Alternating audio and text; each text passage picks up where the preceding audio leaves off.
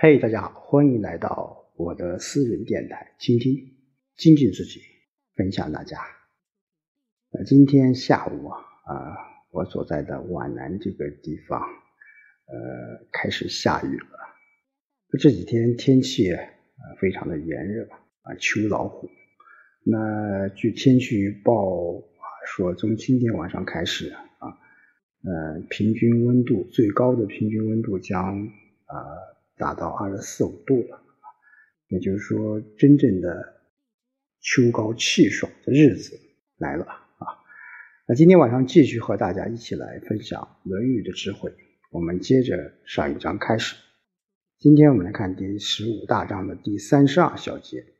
子曰：“君子谋道，不谋食，耕也；累在其中矣，学也；禄在其中矣。君子忧道，不忧贫。”那这一段话呢，是孔子在劝学啊。嗯，孔子说：“君子谋道，不谋食。”呃，这个道是呃，我们说是谋求的是人啊，是道啊，不去谋衣食。耕作啊，常常会有饥饿。那学习路在其中也，往往会得到俸禄。那君子担忧是否能学到道，不担忧贫穷。就是说，我们作为一个知识分子啊，现在作为一个知识分子，我们应该呃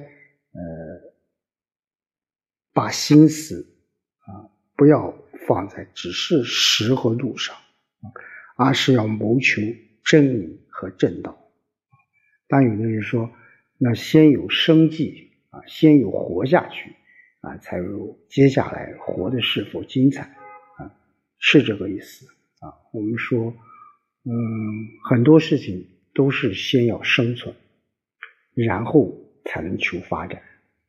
我想孔子的这段话，它更多的是什么？呃，我们在学习生活当中。一定要有一种意识，这个意识就是我们啊学习到底是为了什么啊？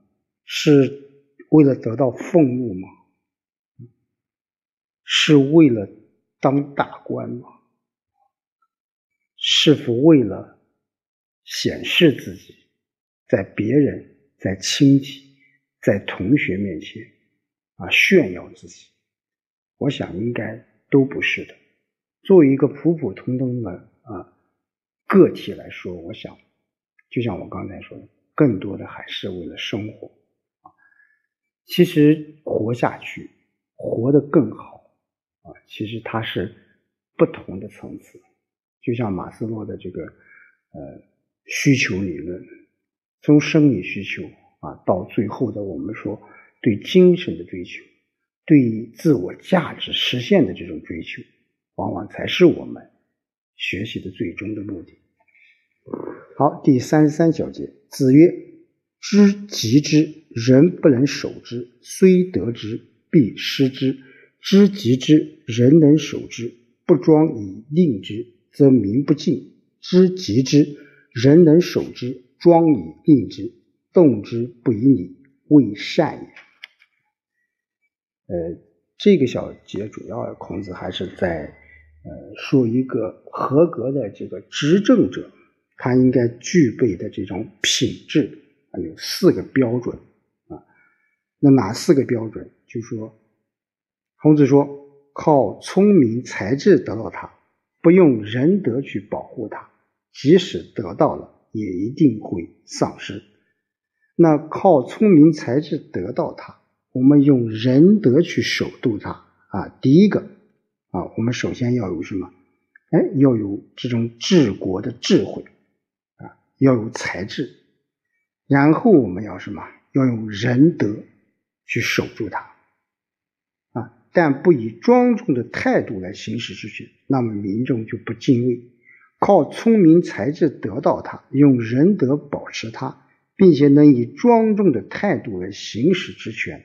但不能按照礼来动员，也不是完善的那这段话我总结说，就是说，首先我们说有智慧，然后要有什么仁德，然后再有敬畏，最后是什么？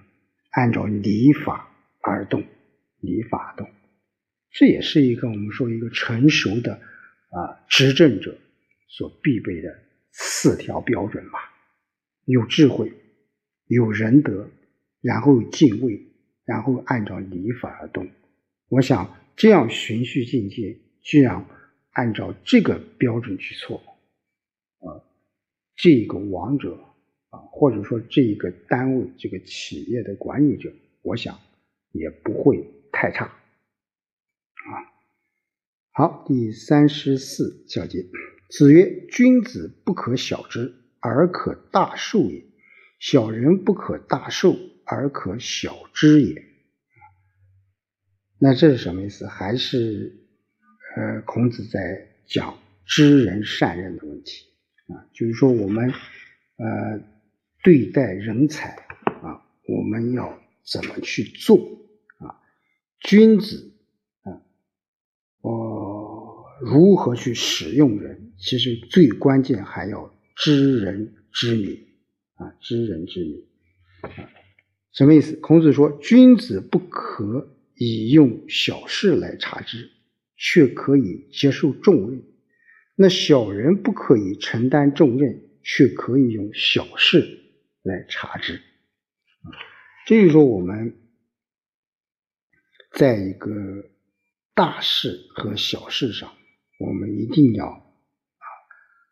有所谋，有所。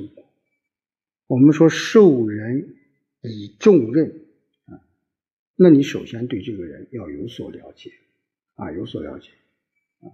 实践可以锻炼，但是真正在实践中，我们才能够啊发现这个人是否适合这个岗位，或者说他是否能够为。国家，为这个企业、为这个单位来担以重任啊，担以重任。所以说，呃，君子是才智是比较广的，但在一些具体的小事上，他未必可以做得好啊。而小人，他虽然气量比较小啊，但是也不一定就一无所处啊。他在一些小的事情上。往往也可以做出大的一些改变，这就是说，我们说对于君子和小人，这是这是一种相对的一种概念，相对概念。那就像现在我们使用人，我们一定要知人善任啊，知人善任。好，第三十五，子曰：“民之与人也，胜于水火。水火，吾见刀而死者矣，未见。”刀人而死者也。那这是孔子在强调啊，人应该是我们人生和社会啊健康发展的这种根本。就孔子说，民众对于人的需要超过对水火的需要。水和火，我看见有人死在里面，却没看见过有为实行仁而死的。我们说赴汤蹈火。赴汤蹈火，就是这个意思。但是孔子在里面说啊，我们往往就是认识不到这个人的重要性啊，人的重要性。就民众，我们都知道生存的重要，但是却不明白人的重要性啊。这也是孔子毕生经历为什么去推崇仁政。啊，这也是非常重要的一个原因吧。就是很多人他不了解啊，更何况他要去实行、去推行，你都不理解，你怎么可能去推行它、去实施它呢？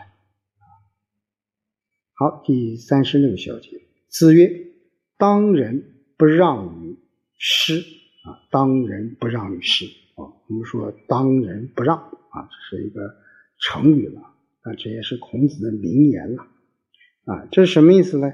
就是我们面临人时，对老师也不必谦让，啊，不必谦让啊。所以说，当仁不让，他对的是什么啊？老师啊，就为所有行人道为壮举啊，力求上进的人来鼓出鼓气啊。就是说，在人的这个人，就是占人旁个二，就是在人的面前啊，可以说是每个人都是平等的，众人是平等的，那不必礼让于师长。这就是说，我们现代啊的教育，我们说不是所有的老师说的都是对的啊，所以现在我们说要敢于提出疑问啊，敢于质疑。